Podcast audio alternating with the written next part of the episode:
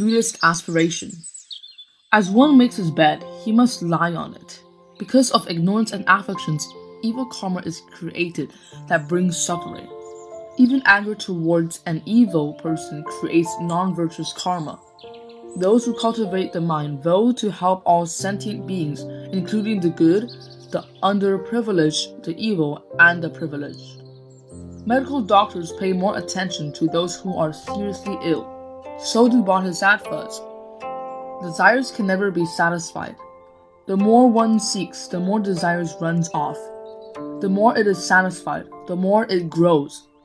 With virtuous dharma, one is full energy spiritually and will naturally have less secular desires.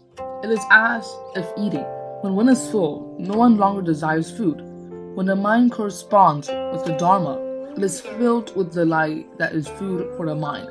On the other hand, one gets hungry for the next meal, even though one has had enough for this meal.